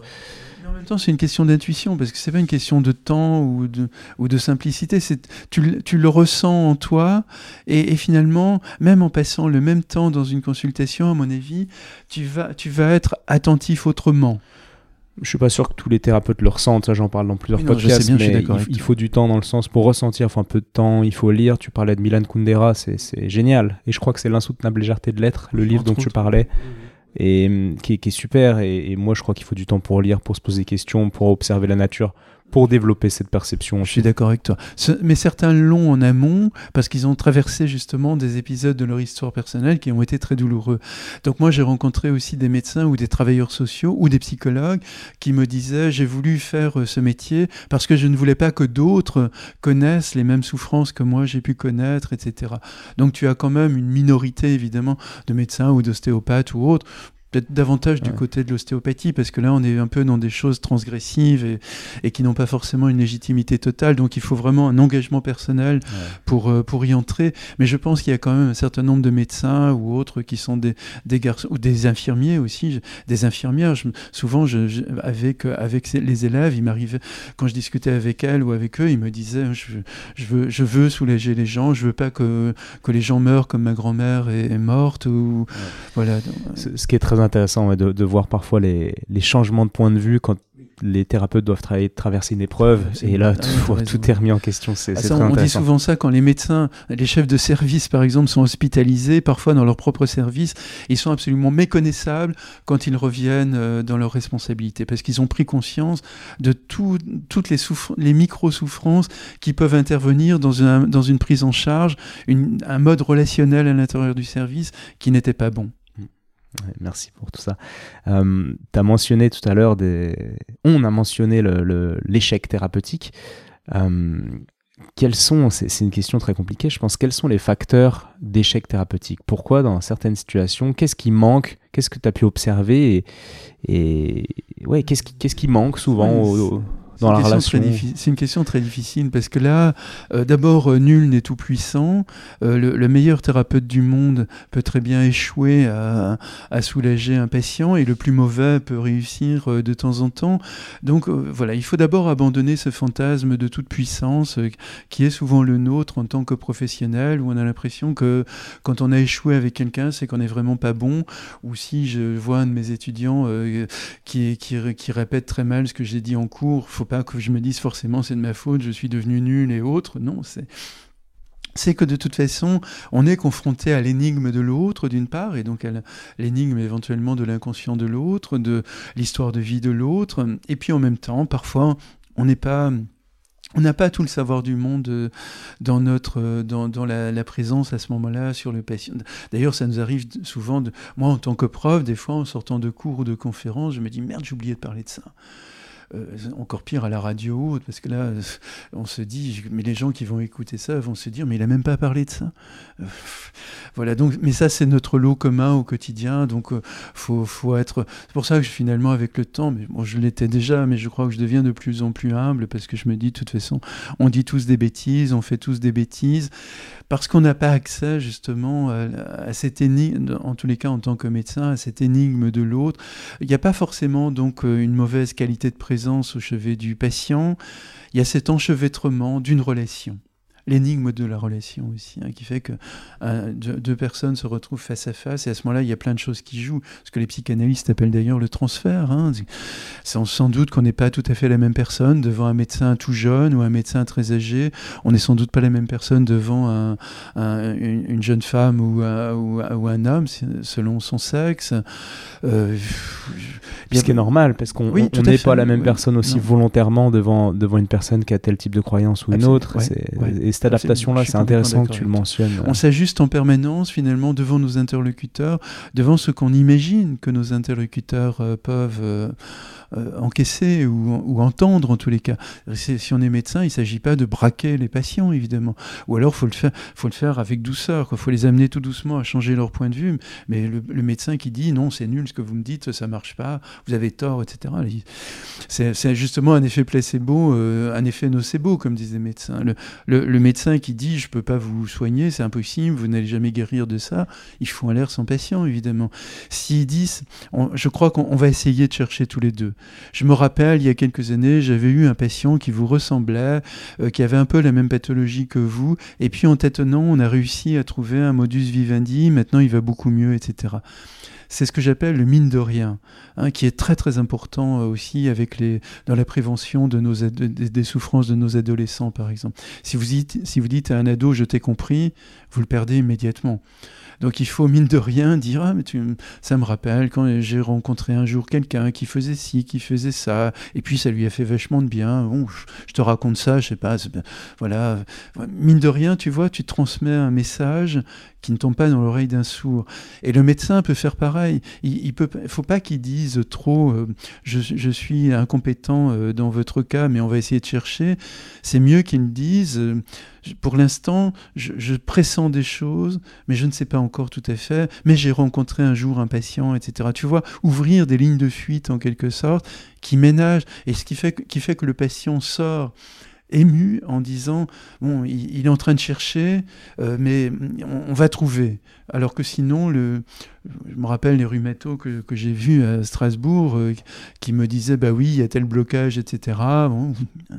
mais je me rendais compte qu'ils se foutaient complètement de me soulager ou pas. Bon, ce qui faisait que pour moi, je partais en me disant bon, ils, ont, ils vont encaisser mon chèque, mais le reste, ça les intéresse pas du tout. C'est-à-dire, il faut se sentir interpellé dans le regard euh, du thérapeute, sentir que le, le thérapeute est concerné par notre problème et qu'il cherche il cherche avec nous. On n'est plus tout seul devant, devant la maladie grave, devant la douleur, devant les problèmes euh, que rencontre euh, un patient. On est, on est, voilà, on est, on est ensemble. C'est une alliance, l'alliance, la fameuse alliance thérapeutique. Et très souvent, ce sont les, médecins généralistes qui la font. Mais je crois, dans la, dans la douleur chronique, l'ostéopathe est aussi un agent formidable, un compagnon de route. Mais souvent, disons, dans nos sociétés, c'est plutôt le médecin généraliste parce qu'il est d'un abord plus simple, on peut le voir quand on veut. à l'hôpital, des fois, il faut des mois avant d'avoir un rendez-vous. Et puis le médecin généraliste, il connaît du monde, il, va débattre aussi, il va vous écouter, euh, etc. Mmh. Donc voilà. Et puis il a potentiellement une vision globale de la situation parce qu'il connaît les autres membres de la famille. Oui, tout à fait. Ouais, c'est vraiment intéressant cette technique du mine de rien, même si j'aime pas le, le, mot technique. Mais pourquoi euh, Est-ce que tu peux aller juste un peu plus loin quand tu dis si on dit à un ado je te comprends, on le perd? Parce qu'un adolescent, il veut évidemment être seul au monde, il veut croire à sa singularité, et puis euh, il, voit les adultes comme des autres, entre guillemets, et non pas comme des alters égaux. Donc il veut souvent se frayer son propre chemin, d'où d'ailleurs les oppositions brutales avec les parents à cet âge-là de la vie, où euh, les parents leur disent fais ci, c'est le non systématique, hein. je, je veux absolument pas, même quand ils le feraient volontiers s'ils étaient tout seuls, mais à partir du moment où on leur a dit euh, fais ci, ils vont faire absolument le contraire. C'est un âge de la vie où on se cherche, on est dans l'expérimentation. Et puis là, par exemple, je parlais davantage de la clinique de l'adolescence. Donc ce sont des adolescents quand même qui sont dans une grande souffrance et qui ont l'impression que personne ne souffre au monde autant qu'eux. Et donc ils veulent pas finalement qu'on les ramène à, d'autres. C'est pour ça que mine de rien, c'est important. Je, te raconte une anecdote aussi. C'était là que j'emprunte à une romancière euh, qui elle-même a, souffert d'anorexie. Tout, tout de suite son nom m'échappe malheureusement, mais bon, peu importe, de toute façon, elle, le raconte dans l'un de ses livres. Euh, donc une jeune femme euh, souffre d'une anorexie euh, terrible, et dont elle voudrait elle-même se sortir, mais elle, n'y arrive pas. C'est le problème souvent des troubles alimentaires ou de ce qu'on appelle l'addiction. Et donc les parents se battent, les médecins se battent, on lui fait souvent, elle entre dans des, dans des processus thérapeutiques extrêmement brutaux où on la force à manger, on la, on l'hospitalise, etc. Puis rien ne marche, elle est toujours aussi paumée, toujours aussi malheureuse aussi. Puis un jour, elle est prise avec ses parents, ils vont euh, dans une ferme pour, euh, qui, dans, une, dans un gîte pendant les vacances. Et là, en se baladant avec la fermière, euh, la fermière qui a très bien compris que la petite était, était anorexique, la fermière commence à lui parler, mine de rien, en lui disant, tu sais, moi, quand j'ai plus jeune, ça n'a vraiment pas été simple hein, qu'on ait le gîte, etc. Il a fallu que je me batte. Tu te rends compte, quand j'étais petite, j'étais anorexique hein, et c'était vachement dur, mais je m'en suis sorti. Je, progressivement, j'ai réappris à manger, etc. Et la romancière euh, que, que je cite dit C'était prodigieux parce que pour la première fois, je rencontrais quelqu'un qui avait souffert euh, de, de l'anorexie et qui me disait Je m'en suis sorti. Voilà, une porte s'était ouverte en elle, mais l'infirmière savait très très bien ce qu'elle faisait. Intuitivement, elle a fonctionné comme une formidable guérisseuse, hein. alors que les médecins lui disaient non, il faut que vous mangez, il faut que vous mangez, mais non. ça marche pas. Ouais, ce qui est, ce qui est d'ailleurs intéressant, ça me fait penser aux groupes de parole qui sont peut-être plus populaires aux États-Unis qu'en France, mais où il On peut avoir. les un- groupes Bali- Balint euh, dans les années 60-70 en France avec les médecins généralistes. Euh, ouais, Balin, c'est euh, un, psychologue, non? Qui, qui a travaillé sur la, la- oui, la relation c'était un, thérapeutique. c'était un médecin et c'était en même temps un, un psychanalyste. Et donc, euh, il avait eu l'idée de réunir euh, régulièrement des médecins, hein, des médecins, pas des psys, des médecins pour qu'ils parlent de leur pratique et qu'ils analysent leurs transferts, leurs difficultés, etc. Et ça a été très très populaire euh, pendant très très longtemps aussi en France. Aujourd'hui, c'est un petit peu, c'est plutôt de la résistance. Quoi. A- ça peut exister dans certains lieux, mais ça peut exister avec des groupes d'ostéopathes. hein, Ça de- existe. oui, ça existe, tu vois. Non, mais c'est une idée formidable de mettre en commun à la fois ses échecs et ses réussites. Parce que l'échec de l'un peut, euh, peut apprendre aux autres de la même manière que la réussite de l'un. Mais toi, tu as réussi avec ça. Mais moi, j'y arrive pas. Mais comment t'as fait? Ah, j'avais pas pensé à ça, etc. Ou alors, j'ai dit à mon patient tel truc et ça l'a complètement débloqué. Ah, j'avais pas pensé à ça. Je vais essayer. Euh, voilà. Alors, le- le- le- l'ostéo va pas dire euh, j'ai un collègue qui m'a dit que. Simplement, le- là, mine de rien, hein, l'ostéopathe va, amener son patient, à lui, po- à lui po- va lui poser une question, etc. Bon, voilà.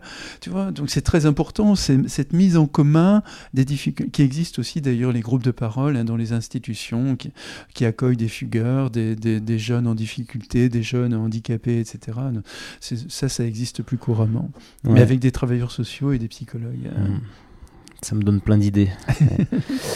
Euh, J'aimerais te poser une question. À un moment donné, tu parles justement de la psychiatrie. euh, Oui. Alors, je sais plus où, mais tu dis qu'elle est dominée par les neurosciences, Ah oui, euh, ouais, et, et dont le paradigme mécanisme et mécaniste, pardon, est poussé à l'extrême. Euh, Parle-nous un peu de ça, puis après j'ai une autre question. Oui, les neurosciences vraiment euh, tiennent aujourd'hui le haut du pavé et ce sont des collègues avec qui il est pratiquement impossible de discuter, qui nous expliquent, euh, je ne sais pas, que si on pense à un chat, euh, telle euh, partie de notre cerveau va, va s'allumer, etc. Mais ils vont vraiment pas loin. C'est ça qui est incroyable. C'est le, peu de savoir des neurosciences et en même temps le fait que d'innombrables livres paraissent sur le sujet, mais qui reviennent toujours au même truc, c'est que quand on est joyeux, il y a telle zone du cerveau qui, qui a l'air... l'hormone qui est c'est l'hormone qui est activée, etc. Mais pa- quand tu penses à un chat, il y a un milliard de manières de penser à un chat, évidemment, à quel chat tu penses, etc. Mais bon, ça, ils n'ont jamais réfléchi à tout ça. Là, c'est la dimension du sens, hein, les, les significations qu'on met dans les, dans les événements. Donc pour moi, ils ne nous apprennent strictement rien sur les émotions, sur nos comportements, etc., qui sont davantage régis par la manière dont chacun de nous s'approprie sa culture, s'approprie son histoire de vie. C'est pas la culture non plus qui nous régit, hein, évidemment, parce que on a- on n'est pas du tout pareil que ses frères, ses sœurs, ses parents, etc., alors qu'on a grandi dans le même bain euh, culturel. Non, ce qui est important, c'est qu'est-ce qu'on fait de tout ça? Qu'est-ce qu'on fait des influences qui pèsent sur nous? Nous sommes les acteurs de nos vies, et c'est là qu'il faut penser les, les différences des uns et des autres, et puis penser le rapport aux émotions, etc. Mais le fait que telle zone du cerveau s'éclaire ne nous apprend strictement rien sur l'infinie complexité du monde dont on parlait tout à l'heure, les ambivalences, euh, les nuances, euh, etc., Ouais. etc. Mais par contre, va discuter avec des neuroscientifiques, c'est quasiment impossible, parce Ouais. qu'ils nous prennent vraiment pour des imbéciles. Et exactement, c'est c'est- comme pour moi, je vois ça comme une insulte à la, à la complexité, à la beauté de l'homme ouais. euh, et du patient. Euh, et en ostéopathie, bah, du coup, tu connais bien l'ostéopathie. Il y a, il y a quand même un courant très influencé par les neurosciences aujourd'hui. Puis Oui, d'un autre côté, il y a une ostéopathie plus traditionnelle, etc.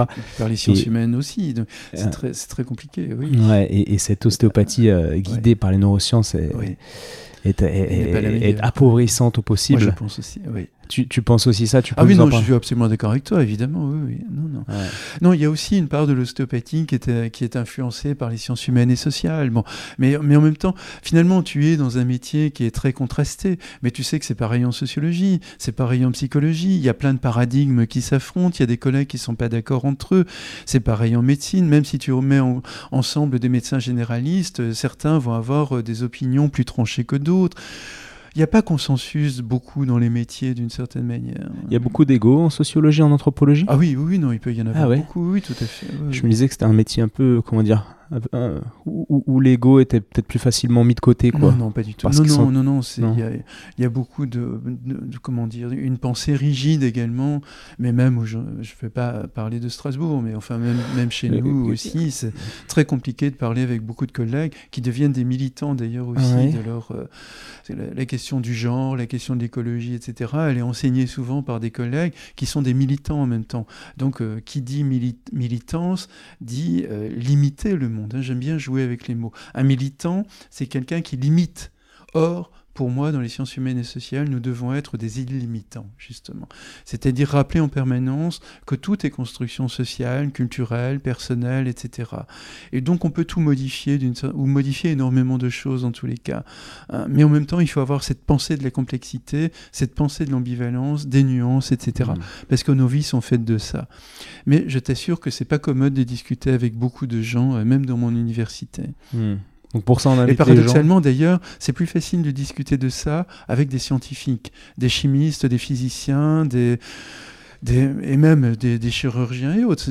mais ceux qui sont au plus haut niveau, justement, sont des gens incroyablement ouverts. Parce que je, les fréquente. Et on a plusieurs prix Nobel à Strasbourg qui sont des, ah, hyper actifs tous, mais qui sont passionnés par plein de choses.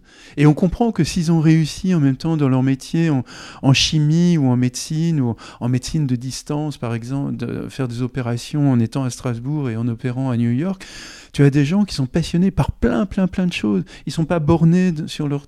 Et là, tu peux discuter avec eux. Ils t'écoutent avec. Euh, quand j'ai fait venir euh, il y a quelques années Maurice Godelier euh, pour faire une conférence, c'était époustouflant parce qu'ils étaient tous comme des enfants en train d'écouter Maurice Godelier en Nouvelle-Guinée raconter ses, raconter ses péripéties avec les avec les populations traditionnelles, l'anthropophagie et tout ça. C'était merveilleux. On aurait dit Tintin et puis des des, amateurs euh, en train voilà. Mais ils sont extrêmement curieux et ils sont au plus haut niveau. J'ai écrit un article sur, euh, bon, sur Internet pour euh, expliquer un peu les leçons que j'avais retenues de, de, trois années de podcast. Et, c'est une des leçons, c'est qu'en fait, les gens, plus le niveau monte chez les gens, plus l'humilité augmente aussi, plus, les gens sont simples, en fait. C'est ce que je vois comme, dans ma vie, personnelle. Ouais, c'est intéressant. Et mais d'ailleurs, quand on voit comment dire, les, grands chirurgiens qui ont, qui ont des noms euh, de rue euh, euh, à leur effigie, enfin, qui ont, qui, ont, qui ont une sorte de, de, de, de, crédit social immense sont des humanistes en fait. Oui, oui, oui Jamais le technicien qui, qui néglige l'humain aura une statue. Non, non, je suis complètement d'accord avec toi. Et les, les Nobel euh, qu'on a, qu'on a à Strasbourg, qui sont encore actifs, comme Jean-Louis Jean Sauvage, euh, Jules, Hoffman, euh, Jean-Marie Laine ou d'autres, sont des gens qui sont incroyablement gentils, chaleureux, attentifs aux autres, humbles. Et, ouais. et, et question compliquée, mais qu'est-ce qui rigidifie les gens? Ah, Qu'est-ce qui déshumanise les gens? Là, on est plus, là, c'est moins mon domaine de réflexion.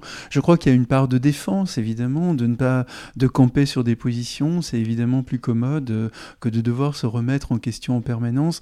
Il faut du temps pour ça. Il faut de, j'imagine, quand, quand, moi j'écris un livre, même sur le sourire et autres, je lis des centaines de bouquins, de romans, je revois des centaines de films, je pense à des tonnes de situations euh, que j'ai pu vivre, etc. Donc, il faut en même temps rassembler tout ça. Il faut du temps. Il faut une et en même temps j'ai un boulot euh, considérable. Donc il faut essayer de comment dire ouvrir du temps à l'intérieur du temps, euh, euh, ralentir parfois le temps qui nous est donné ou profiter des interstices. Hein, c'était ce que disait Umberto Eco, qui disait qu'il écrivait ses livres dans les interstices tellement il était mobilisé, tellement il était sollicité.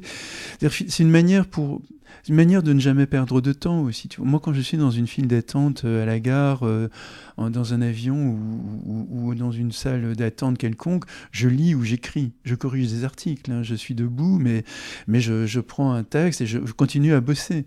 Je ne perds pas. Je ne perds, ma compagne d'ailleurs me le dit, je, je suis incapable de perdre cinq minutes. Ceci dit, si je marche avec elle, on est complètement ensemble. Mais par contre, si je suis dans un temps mort comme ça, d'attente euh, institutionnelle, je vais automatiquement lire. Tu vois, tu, serais arrivé en retard, ça ne m'aurait absolument pas incommodé parce que j'aurais lu euh, pendant ce temps-là, j'aurais regardé mon courrier, j'aurais répondu à des personnes. Voilà, il n'y a jamais de suspension. Et ça, c'est une force intérieure. Et je crois que quand on. C'est ça qui touche ces gens qui, qui. Je me mets pas là-dedans, mais en tous les cas, ces grands euh, chercheurs, euh, savants, entre guillemets, dont on parle tous les deux, je crois que c'est ça qui les caractérise. Ils sont à la fois là et ailleurs. Ils sont en train de t'écouter, mais en même temps, il y a un rebond sur plein d'autres choses auxquelles ils pensent en même temps que tu parles ou, ou autre. Ouais, mais en même temps, je, sens en toi une, énergie de, de quelqu'un qui est capable de, de perdre son temps, entre guillemets, mais, mais d'infuser, je sais pas, l'énergie d'un musée, un tableau, la nature. T'es pas tout de suite, t'es pas toujours dans le, dans le rationnel à corriger des choses, à lire, etc. Non, justement, c'est ça l'intérêt de la marche. Euh, pour ça que je suis aussi un marcheur, c'est que c'est une manière de reprendre son temps, de ne plus se laisser dévorer par le temps, justement, mais le prendre à sa mesure, etc. Et puis finalement, se retrouver des attitudes contemplatives. Mais en même temps, quand tu es dans ces formes de contemplation-là, c'est là où te viennent les idées, paradoxalement.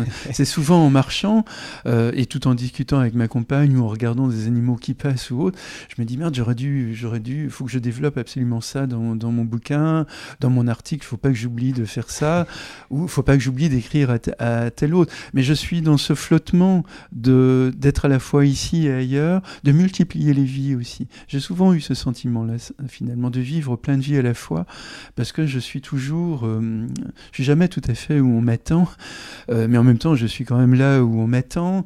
Voilà. Mais c'est une sorte de, de, relâchement. De, je suis pas prisonnier de, de l'instant, d'une certaine manière. Hein. Je, euh, je, suis dans un instant qui flotte, euh, qui est en même temps extrêmement présent, mais en même temps euh, ailleurs, en train de penser à d'autres choses à faire, etc. Voilà, c'est une, une attitude. je, je vois bien. Il y a François Damien qui, qui, sort un peu des références qu'on a citées jusqu'à présent, qui est un humoriste belge et, qui est très créatif et qui dit en fait quand, euh, quand je perds mon temps, j'aime perdre mon temps, mais en fait je le, il dit avec son accent belge, je, le, le perds pas vraiment quoi, parce que bon bref ça rejoint ce que ce qu'on raconte. C'est ça d'ailleurs qu'il faut apprendre à nos ados parce qu'ils ils ont perdu l'habitude de s'ennuyer dès qu'ils ont 15 euh, secondes, ils sortent leur téléphone portable avec des yeux écarquillés pour répondre. Et voilà. Et ça c'est un point qu'on est nombreux dans la clinique de l'adolescence à pointer, c'est que nos adolescents ne savent plus s'ennuyer et donc ils peuvent plus mettre en œuvre un imaginaire, un imaginaire flottant justement qui, que nous avions quand nous étions plus petits, euh, enfin, tous les cas les gens de ma génération, et, qui, est, qui est en train de se perdre, mais qui montre euh, le, prix à payer, c'est le fait que nos ados n'ont plus aucune culture générale, sont prêts à croire n'importe quoi. Tu leur dis les Martiens ont débarqué à, à Villeurbanne, euh, c'est terrible. Ils vont, ils vont immédiatement croire, ils vont se précipiter sur pour leurs copains de, qui vivent à Villeurbanne pour leur dire il paraît que les Martiens sont arrivés chez vous. ils, sont absolument, ils sont d'une crédulité absolument inouï. Hein, ils sont prêts à croire tout ce que tu veux, mais c'est terrible en même temps. c'est très dangereux pour la démocratie d'ailleurs. C'est ouais, clair. Il y a un médecin lyonnais qui a, écrit là-dessus. Il faut, que je le contacte là, faut que je le recontacte d'ailleurs. Ça me fait penser. Bon, en tout cas, David, bon, c'était super. On va s'arrêter là parce que notre temps il est quand même un peu limité. Oui, tu as raison. Euh, Mais c'était génial. Merci. Je suis très content de C'est moi qui te remercie, Étienne. C'était un grand plaisir d'échanger avec toi. à, à, bientôt et merci encore. Merci.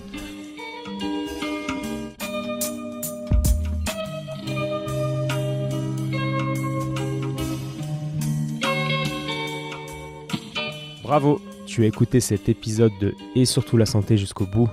Pour booster ce projet qui a pour but de donner les meilleures infos possibles sur le thème de la santé, je t'invite à aller mettre 5 étoiles et un commentaire sur l'application podcast de l'iPhone de ton voisin. Comme je te l'explique régulièrement, c'est ça qui m'aide à faire monter le podcast au classement et donc ça me crédibilise pour ensuite inviter d'autres experts et ensuite te partager leurs conseils. Donc merci encore. Tu peux également suivre les aventures du projet sur Instagram à Étienne Bulidon. Et évidemment, si l'ostéopathie peut t'aider, bah, tu peux venir me consulter au cabinet du 120 rue Montesquieu à Lyon. Si je ne suis pas disponible, c'est Romain ou Loïc qui te prendra en charge. A bientôt et bonne fin de journée. Ciao